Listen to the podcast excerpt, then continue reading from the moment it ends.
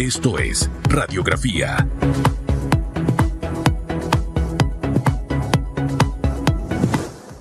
Buenos días. Buenos días, es martes, un martes para estar felices, contentos, alegres, emocionados, agradecidos. Y si no lo ha hecho, hágalo en este momento, agradezcale a Dios y dígale gracias, papá Dios, porque estoy vivo o viva. Y si está en una situación ahorita complicada, gracias también por esa situación complicada, porque está demostrado que de los momentos más difíciles es donde vienen las grandes oportunidades. Y usted sabe, mi queridísimo Félix Antonio Chávez, que va a estar aquí por dos semanas, todavía le quedan ocho días sacando la cuenta bien, restando el día de hoy. Ayer estaba con alguien y ayer yo me desperté a las 3 de la mañana, yo abrí mis ojos. Entonces yo dije, no, ya no voy a poder dormir más. Y mi cabecita decía, te falta mandar este correo, te falta este informe, tienes que contestar esto, esto. Eran como seis cosas. Y puse mi laptop. Y alguien me decía ayer, estás loca. Yo a las seis me levanto a mandar a la niña para la escuela y de nuevo me pongo a dormir. Mire, si yo quiero cosas en mi vida, Félix, a mí me toca esforzarme y trabajar. Y en realidad ese sacrificio que uno hace, después uno tiene la gratificación de empezar a recibir esas cosas que uno tanto ha querido. Así que usted trabaje duro, trabaje duro por esos sueños, por esas cosas que aspira, no deje de soñar y aunque le digan, pero es que trabaja demasiado, los hombres más exitosos del mundo, multimillonarios, lo dicen, duermen poco y trabajan más. Y ahí está la clave del éxito. ¿Usted qué hora se levanta? A las 3 y 45 de la mañana. Buenos días, Susan. Tú has mencionado algo importante, agradecido. La persona que es agradecida vive de oportunidades. Amanece un lunes, le llega una oportunidad para ser mejor. El martes le llega otra oportunidad eso siempre suele pasar con las personas agradecidas. Sea agradecida en el ámbito familiar, en sus estudios, en el ámbito laboral, con sus jefes, con sus compañeros, para que le lleguen siempre las oportunidades. Hablando de estos sacrificios, Susan Elizabeth, yo me levanto entre 3 y 30 de la mañana, 3 y 45 a las antes de las 7 de la mañana, eso de las 5 y 45, estoy en la ciudad de Panamá, en el gimnasio haciendo ejercicio, a las 7 de la mañana ya estoy en, en Medcom, salgo a eso de las 5 o 6 de la tarde de, de Medcom y a esa hora estoy en la universidad. Salgo a las 10 y 30 de la noche en la Universidad de Panamá de lunes a viernes, preparándome porque quiero ser abogado. Para su segunda carrera, su segunda carrera. Pero, pero así es y lo ha hecho desde joven, tiene 27 años. Entonces al final, de verdad, levántese temprano y trabaje. Luche por eso que usted quiere tanto. Edúquese. No desgaste tanto su tiempo eh, eh, en ver cosas que no le contribuyen. Busque, hay tutoriales de mentores en YouTube, en, en TikTok. Haga mentoría para que usted arranque la mañana con ánimo, así como arranco yo todos los días. Yo creo que desde que tengo uso de razón yo madrugo. Desde los 19 años que empecé a trabajar, no, 18, me levantaba igual a las 3 de la mañana. Usted se imagina, 18 años y yo levantando, pero aquí estoy hoy cosechando lo que he sembrado. Así que ese es el mensaje de la mañana de hoy, de este martes. Hoy tenemos un programa interesante, me encanta, creo que es la primera vez en, a lo largo de mi carrera como periodista que, que me va a tocar hacer una entrevista relacionada al tema de las medicinas. Y quiero que usted preste mucha atención, porque solamente de lo que leía y escuchaba yo decía, aquí hay algo que no me cuadra. O sea, tantos videos que allá las medicinas están más baratas y en Panamá. Pero ¿qué ocurre? Es como cuando decimos por qué en Colombia es más barato hacer turismo. Ellos tienen una moneda que es el peso colombiano, nosotros tenemos el dólar. Entonces, cuando tú empiezas a entender otros aspectos, te das cuenta que no podemos hacer lo que hace Colombia. ¿Cuál es la diferencia en el tema de las medicinas entre Colombia y Panamá? ¿Realmente quién es el que se lleva el dinero? ¿Qué es lo que hay que mejorar en la norma para tener las mismas condiciones que Colombia, que Europa, que compran los medicamentos a estos laboratorios. Bueno, hoy vamos a tener a Orlando Pérez, él es presidente de la Unión Nacional de Propietarios de Farmacias, y con él vamos a entender este tema porque es importante educar al país y eso es lo que hacemos en esta mesa. En el segundo bloque estará con nosotros Rolando Villalaz. Él fue director de la Caja del Seguro Social. Hablaremos con él también del tema de las medicinas, Wow, el tema de los pensionados, también las embarazadas, el fondo está prácticamente golpeadísimo. ¿Qué va a ocurrir? ¿Habrá dinero o no habrá dinero? ¿Qué tiene que hacer esta administración antes de salir? Vamos a conversar con él del tema. Y nuestro queridísimo Ian Ramos Fergus nos va a acompañar en el análisis. Así que, Félix, tenemos un programa muy interesante esta mañana. También tenemos una pregunta para que usted pueda compartir su opinión. Vamos a repasarla. Radiografía. Pregunta en redes. Dueños de pequeñas farmacias reiteran que con el descuento del 30% habrá desabastecimiento de medicamentos y cierres. ¿Qué opina? Utilice el hashtag radiografía. Y es el tema de hoy, vamos a tocarlo, así que usted desahógese. 7.35 minutos, feliz mañana para los que nos ven, para los que nos escuchan y también los que están ya conectados a través de las redes sociales. Vamos con los titulares. Estos son los titulares de Radiografía. Avanzamos con las noticias de hoy a las 7.36 minutos. Abren convocatoria para elección de magistrados del Tribunal Electoral. El nuevo magistrado del Tribunal Electoral reemplazará en el cargo a Heriberto Araúz, cuyo periodo concluye el 14 de noviembre. La Corte Suprema de Justicia acordó en su sesión de este 18 de agosto efectuar la convocatoria pública para escoger al nuevo magistrado del Tribunal Electoral por un periodo de 10 años, el cual iniciará este 15 de noviembre del año 2022. Dueños de farmacias acuden a la Corte Suprema de Justicia por descuento en medicamentos.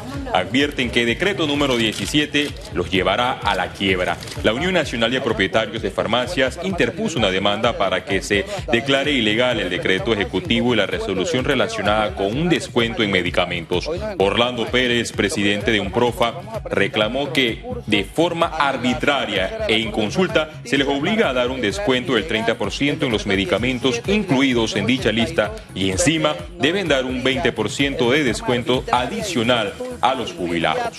7.37 minutos, mercados públicos del Distrito de Panamá contarán con farmacias de la Caja de Seguro Social y la Alcaldía de Panamá. Esto lo informaron sobre la implementación de farmacias en diversos mercados públicos, iniciando ya en el mercado San Felipe Neri. El objetivo es que la población no tenga que desplazarse largas distancias, aprovechen sus compras y retiren sus medicinas.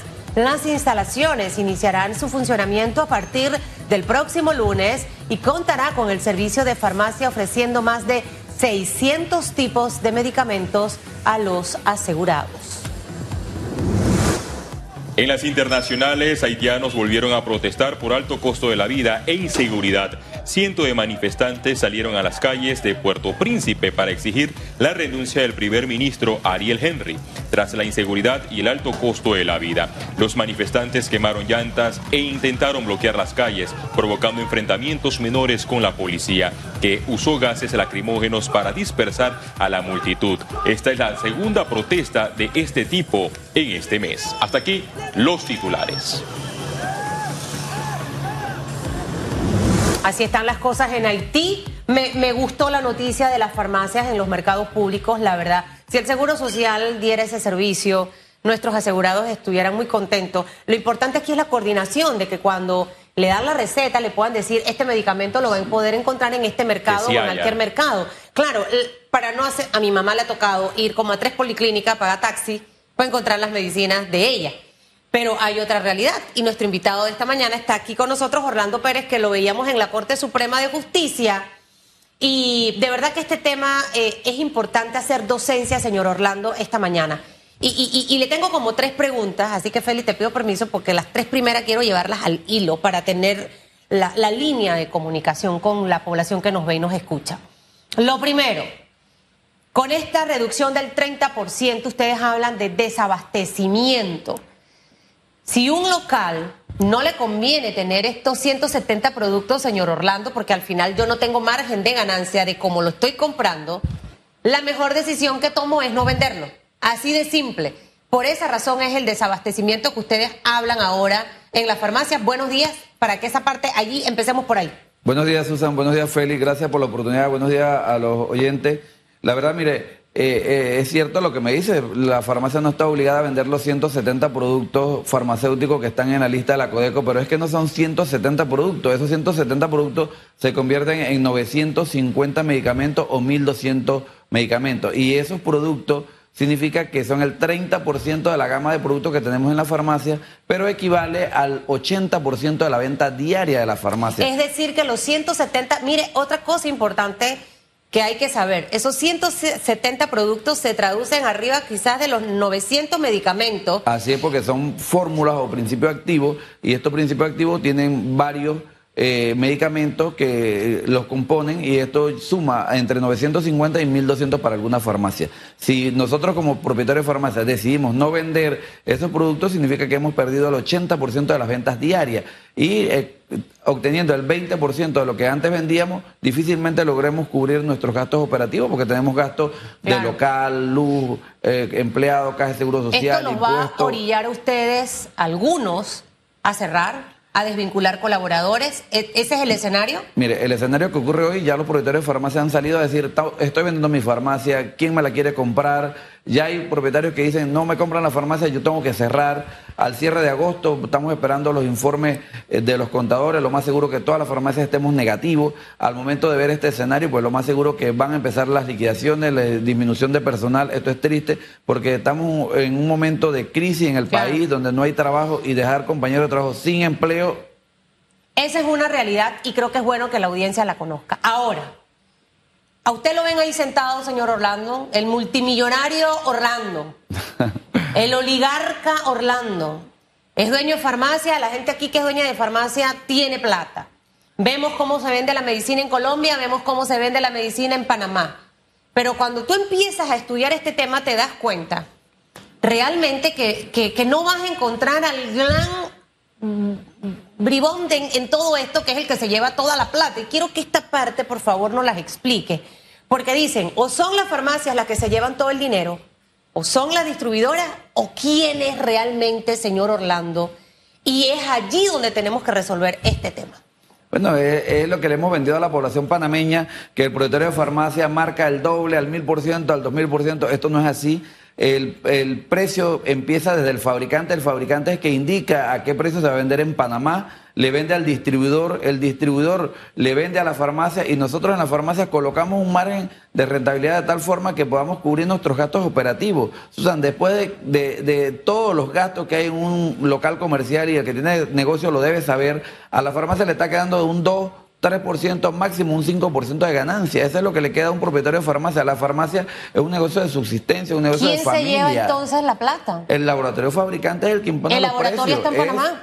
No, los laboratorios fabricantes no están en Panamá, están en el extranjero. Entonces, cuando comparamos Panamá con Colombia, Panamá eh, no somos un país industrial. Aquí solamente hay cinco laboratorios ¿Y por qué a Panamá le venden caro y a Colombia barato? ¿O por qué a Europa le venden barato? Porque en Europa también. Con Turquía. Con, Colombia, que es que siempre nos comparan. En Colombia hay industria farmacéutica, hay fabricantes, eh, hay competencia. Cuando un laboratorio transnacional llega, digamos, un Pfizer a Colombia, tiene que saber que no puede vender a los mismos precios que venden en Panamá porque tienen muchos laboratorios de competencia, tienen que bajar el precio y tienen que entrar a la competitividad, pero aquí en Panamá el mercado está cerrado, no hay fabricantes panameños, hay pocos laboratorios y vienen y nos venden al precio que quieran vendernos. A la verdad, pues nos están estrangulando a los panameños porque toda la vida nos hemos quejado de los precios altos, pero pensamos que, que son las farmacias las que venden caro. No, señores, aquí el precio lo pone el distribuidor, eh, perdón, el laboratorio fabricante al distribuidor, el distribuidor a la farmacia. Nosotros tenemos prácticamente nuestro margen controlado porque el mismo mercado nos controla, porque digamos, donde tengo yo mi farmacia hay un supermercado, hay una cadena de, de farmacia de un distribuidor,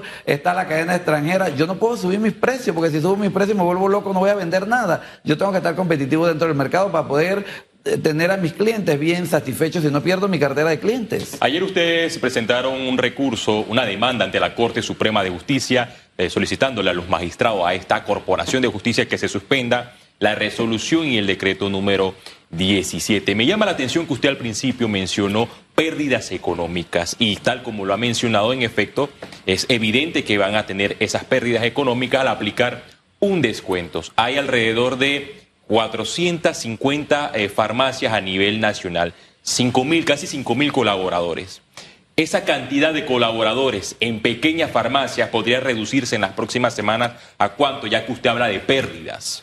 Mire, eh, nosotros ayer presentamos un recurso ante la Corte y tenemos fe en Dios y en los magistrados de la Sala Tercera que acojan este recurso y que suspendan el decreto 17 para poder que nosotros tengamos paz social y podamos trabajar eh, dignamente como le hemos pedido siempre al gobierno nacional. Nosotros, por ejemplo, en la farmacia que hoy hay dos personas de turno en la mañana, dos personas de turno en la tarde o tres, lo más seguro que el próximo mes nada más haya una persona de turno en la mañana y uno en la tarde, porque no vamos a tener cómo sacar los gastos operativos para pagarle a estos trabajadores y tampoco nosotros podemos poner a trabajar a alguien y no pagarle, porque los proveedores de farmacia toda la vida hemos sido responsables y hemos, hemos, eh, le hemos hecho frente a todos los gastos operativos y más que nada por los gastos que tienen que ver con nuestros colaboradores. Reducción de la mitad de los colaboradores y también me imagino reducción del horario de atención. Eh, puede ser reducción del horario, reducción de los colaboradores, hay que reducir los gastos eh, todos los gastos externos que uno tiene en la farmacia, a veces buscando una mejor forma de que te conozcan, de publicidad, todos esos gastos se tienen que reducir porque eh, la rentabilidad de la farmacia ha cambiado, el, el, negocio, la logística ha sido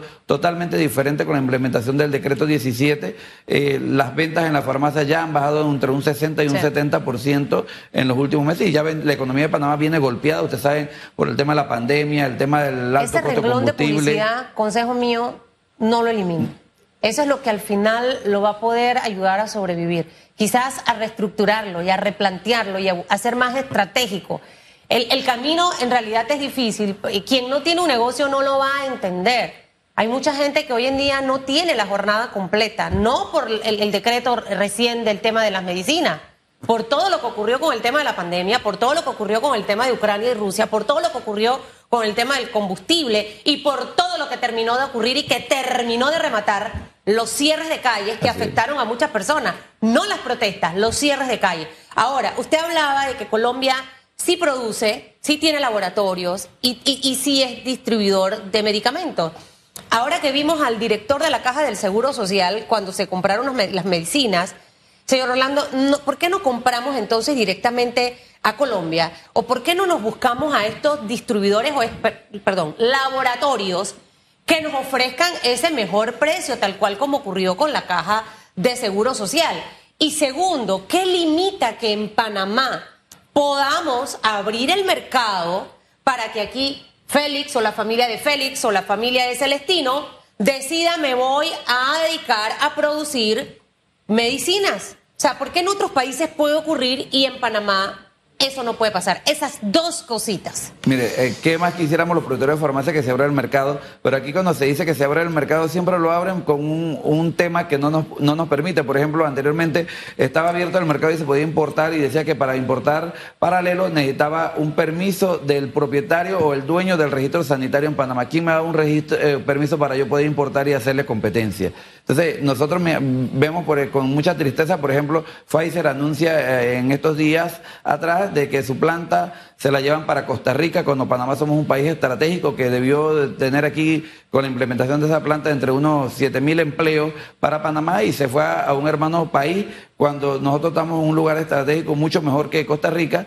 Y es lamentable que esto ocurra y que las inversiones no lleguen a Panamá. Nosotros siempre hemos soñado con el sector logístico de farmacéutico en Panamá para abaratar los costos. Pero ¿qué, impide, ¿qué impide que eso pase o qué impide que podamos tener laboratorios? O sea, yo he escuchado a muchos diputados hablar del tema de las medicinas. Siento, es más, que han utilizado este tema para popularizar su, su, figura realmente, sin explicarle a la población dónde es que está en realidad el punto medular de este tema para resolverlo. ¿Cuál sería la solución? No creo que vayan a eliminar el decreto. Yo soy una mujer realista, sinceramente se lo digo, no creo que eso pase, pero, pero quizás sí tenemos la oportunidad de, de encontrar otros métodos para que estas farmacias no desaparezcan. Usted me hablaba de que son arriba de 400 pequeñas farmacias, que son farmacias panameñas, no son transnacionales como otras marcas que quizás se puedan sostener porque la distribución de medicamentos llega directo, ¿no? Eh, pero al ser usted de chiquito, esto es como el supermercado, señor que me ve y que me escucha. El productor trae el plátano. Allá el productor sembró, alguien sacó el plátano, el que le lleva el plátano, el productor le vende ese plátano a ese, ese lo trae a Panamá, luego cuando llega acá se lo vende el del mercado de abasto en un precio, porque esto es una cadena, luego el del mercado le vende al chinito o al otro que llega a comprar y finalmente usted es el que compra el plátano y por eso le cuesta más caro. Bueno, en el tema de las medicinas ocurre exactamente lo mismo. Yo le pregunto algo, ¿yo voy a comprar plátano para venderlo al mismo precio que lo estoy comprando? No. tiene que haber un margen de ganancia. Pero si el plátano me lo venden caro, Lo tengo que al caro. final el precio va a ser caro. Entonces, ¿qué podemos hacer en este momento más allá de la eliminación del decreto? Que sinceramente no creo que eso ocurra. Que nos permitan a los propietarios de farmacias importar de una forma más rápida y con menos burocracia. Pero ¿qué ocurre? Eh, para poder que las farmacias se conviertan en importadores, tienen que llevar la ley 24 que crea el Colegio Nacional de Farmacéuticos a la Asamblea y modificar el artículo que crea la farmacia, porque ese artículo solo dice que las farmacias pueden dispensar al por menor. Todavía tenemos que pasar esa ley por la Asamblea y que los diputados la aprueben. Y después viene la reglamentación, que no sabemos cómo vayamos a quedar. O sea, que no es un- un- una cuestión de solución rápida, es a largo plazo. Lo que tendríamos que buscar es la viabilidad para que sea rápido y que mañana podamos importar igual como lo hizo la Caja de Seguro Social. Y esta ley es distinta a la que presentó recientemente el ministro de Salud para abrir el mercado y que los eh, pequeños eh, las pequeñas farmacias puedan eh, traer esos medicamentos de afuera o, o es, es la misma. Es la misma ley 24 que presentó el ministro hace pocos días en la Asamblea Nacional.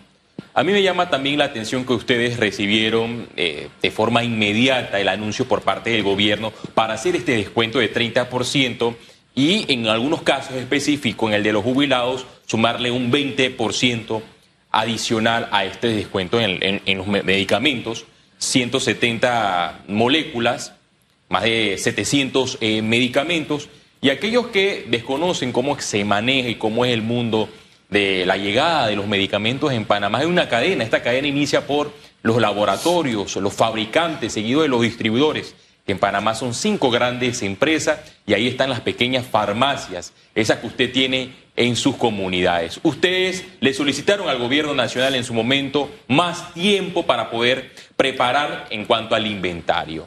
Han pasado la semana. Escuchándolo, creo que usted ha mencionado que el tiempo es insuficiente. Entonces, ¿qué debe hacer el gobierno?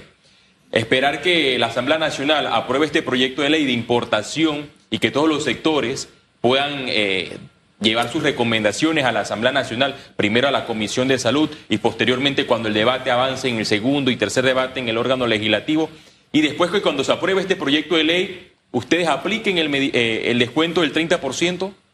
Mire, la verdad todo se, eh, se escucha bonito, pero los propietarios de farmacias no vamos a lograr llegar hasta allá. Cuando eso sea una realidad, ya los propietarios de farmacias hemos cerrado, hemos quebrado, ya no existimos. Porque ¿qué pasa? El decreto lo promulgan o lo firman el día 10 para implementarse el día 15. Nosotros tuvimos más de cinco días reunidos con el ministro de Salud, el ministro de Comercio e Industria y todo su equipo de gobierno solicitándole la derogación del decreto, la suspensión del decreto, que nos dieran por lo menos 30 días para poder eh, ponernos de acuerdo con los distribuidores de los laboratorios y ver la viabilidad de ver- poder cumplir el decreto, pero no fue así.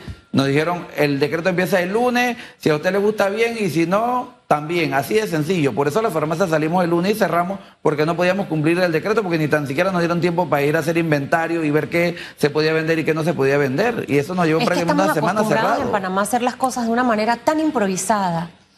Y a mí me da tanto dolor, de verdad, porque quien tiene un negocio micro, pequeño, mediano, no es oligarca.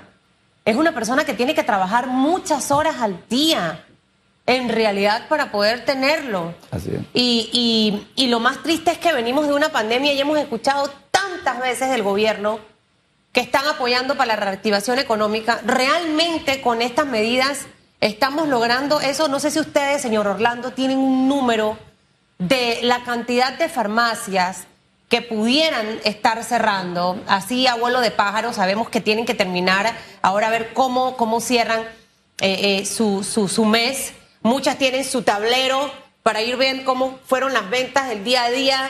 Eh, Y ya muchas empresas han tenido que empezar a desvincular personal que está allá afuera con ganas de trabajar. Entonces, ese discurso de que vamos a trabajar en generar la inversión y a promover el empleo, con este tipo de acciones no lo estamos haciendo. Y si nos equivocamos, hey, vamos a ver cómo lo mejoramos, cómo lo corregimos. Y por eso es que creo que aquí hay quizás una oportunidad, señor Orlando, de ver cómo lo podemos mejorar. No sé si ustedes han hablado con los diputados de la Asamblea, varios que este tema les apasiona, eh, para, para presentarle quizás algunas ideas. Porque, ¿usted cree que van a derogar el decreto? Bueno, yo no sé, la verdad yo soy bien positivo y tengo mucha fe en Dios y mi esperanza Hay es que que ser positivo, el- pragmático. El, el- el decreto o por lo menos que lo suspendan y que nos permitan pues hacer la logística para poder cumplir con la población panameña. Hemos Entendiendo que ese fue uno de los temas más álgidos de la mesa de diálogo, en teoría. Que usted ha visto cómo se ha llevado esa mesa sin la participación del sector empresarial. O sea, yo aprendí, yo soy muy positiva, señor Orlando, pero yo aprendí a ser positiva pragmática. Voy para la guerra y voy positiva, pero sé que me voy a encontrar un- más adelante a un tipo con una K-47, que lo que va a tratar de hacerme es volarme la cabeza. Entonces yo tengo que ir positiva, pragmática en la estrategia. Creo que tenemos que tener un plan B en este momento. Eh, ¿Cuál sería ese plan? Porque vamos a luchar para que esas farmacias no cierren y para que esos panameños o extranjeros que trabajan ahí no pierdan su trabajo. En, en la farmacia nuestra, la mayor parte, o sea, el 100% de los trabajadores nuestros son panameños, porque primero la ley exige que el farmacéutico tiene que ser panameño y los técnicos tienen que ser panameños, o sea que eh, al momento de, cerrar estas cadenas de farmacia eh, eh, y, o disminuir su planilla, pues los que se van a quedar sin trabajo son panameños, que es lamentable. Eh, nosotros, bueno, buscamos toda la viabilidad, estamos en sesión permanente de trabajo con los propietarios de farmacia para buscar otras alternativas si el gobierno pues no busca la alternativa de poder salvar esta pequeña ¿Y farmacia. qué yo- alternativas han visto en esa búsqueda con... bueno, las alternativas que tenemos ayer que presentamos el- el- los recursos ante la Corte, esperando pues que la Corte se pronuncie y si no vemos pues la viabilidad, buscaremos otras alternativas. Estamos abiertos a poder conversar con el gobierno, a llegar a entendimiento. Ahora nosotros somos parte de la mesa técnica del vicepresidente. Cada vez que yo me presento a la mesa técnica, pues este es mi punto de, de, de, de ¿Y qué salida. dice el vicepresidente? Que Eh, me parece que es un hombre Siempre nos ha ¿no? escuchado, siempre le ha dado tareas a lo- al ministro de, de Comercio e Industria, al ministro de Salud. ¿Y cumple las tareas? Hacen subcomisiones. Se trata de que en las subcomisiones se lleguen a acuerdos. Eh, las partes dicen que estamos avanzando, pero eso no es cierto. El problema lo tenemos los propietarios de farmacia, que son los, los que estamos viendo a día a día el problema y que cada día pues vemos más de cerca la quiebra de nuestras farmacias. Pasan los días, no reciben respuestas, irán a paro nuevamente el sector Bueno, de las pequeñas sí, farmacias como eh, al eh, principio. en, la, en- en la medida de que no encontremos solución, pues nosotros ya prácticamente nos están quebrando, estamos cerrando, nos tocará cerrar todas las farmacias nuevamente y hasta que el gobierno pues, pueda comprender que no podemos hacerle frente a los gastos operativos y que nos están condenando a un cierre o a una quiebra masiva a los 450 propietarios de farmacias y son más de 5 mil personas que se van a quedar sin Esas empleo. 450, le preguntaba en su momento, ¿tienen un número de esas 450 pequeñas farmacias que pueden cerrar? El 40% de las farmacias de las 450 van a, cerrar porque no tienen eh, cómo cubrir sus gastos Eso operativos. representa de esos 5 mil empleos, ¿cuántos? Estamos hablando más de 2.000 empleos que, que, Se van a que perder. se van a perder en los próximos días aquí en Panamá, porque, digo, usted no invierte plata en un negocio para al final perder. Nosotros tenemos compromiso financiero con los bancos, tenemos compromiso con los proveedores, con nuestros colaboradores y tenemos que tratar de cómo liquidamos antes de que perdamos ¿Usted todo. qué le diría a esa gente que dice y piensa que son los millonarios, los que se han llevado toda la riqueza del tema de la compra de medicamentos? Que están equivocados, que uno no puede juzgar sin antes no ver. Yo siempre le he dicho a los, eh, lo- lo- los entrevistadores sociales, los noticieros, los diputados, aquí están nuestros libros, aquí están nuestras facturas, mira el precio que yo compro, mira el precio en mi pantalla de computadora de costo y el margen que yo marquillo. Aquí están todos, nosotros hemos sido transparentes, le hemos dicho a Codeco, le hemos dicho al ministro de Salud, a todas las autoridades que vayan y que revisen y que vean dónde está la rentabilidad o quién es el que se está quedando con la plata y si somos los propietarios de farmacia, entonces que nos peguen a Pero nosotros. usted sabe algo,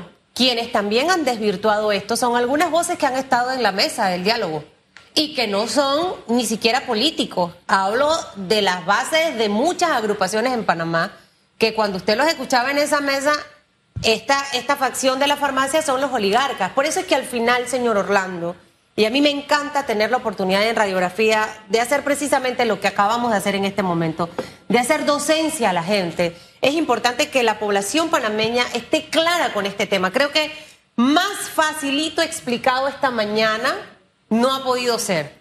Y, creo que al final usted siga con esa, esa, esa docencia diaria hasta que la gente realmente entienda. Nosotros no vamos a resolver el problema con lo que ha pasado ahorita. Los laboratorios nos van a seguir vendiendo caro. ¿Por qué? Ahí es donde tenemos que buscar la solución. Y segunda solución, el pensar a generar el ambiente propicio para que tengamos en Panamá laboratorios y productores de medicamentos. Tenemos que empezar a, quitar esos impedimentos que hay para poder hacerlo. Y creo que la Asamblea Nacional de Diputados ahí tiene la oportunidad, Félix. La verdaderamente, si quieren resolver el tema, ahí está la solución. Me quedo con la cifra de 2.000 empleados que van a poder salir de estas pequeñas farmacias en los próximos días si se mantiene el escenario como está en estos momentos donde las voces de los propietarios de estas pequeñas farmacias no son escuchadas. En la Asamblea Nacional hay más de cinco proyectos de ley, sexto con el que presentó recientemente el ministro de Salud y el que busca que las pequeñas farmacias o los propietarios de las pequeñas farmacias puedan importar los medicamentos, Susan. Hay que ver qué hacen los diputados en esta legislatura, si le meten alma, vida y corazón a este proyecto de ley, así como hacen con otras iniciativas legislativas, como ejemplo el proyecto de ley de la UNACHI que fue aprobado a tambor batiente Así y es. otro sinnúmero de proyectos de ley en la Asamblea Nacional. Este proyecto es importante y en vista que es importante deben estar todos los sectores para evitar que se abra el mercado, pero con restricciones y con aspectos que quizás se preste para el oligopolio. Se abre el mercado, pero va a existir un sinnúmero de requisitos y vamos a quedar igual, solamente con una reforma Sí. que será una curita para una llaga tan enorme en medio de un escenario con medicamentos elevados. Orlando Pérez, gracias por habernos acompañado esta mañana. Nosotros vamos a hacer una pausa y vamos a seguir conversando de este tema con Rolando Villalaz, exdirector de la Caja del Seguro Social. Usted no se vaya. Esto es Radiografía. En breve regresamos con más de Radiografía.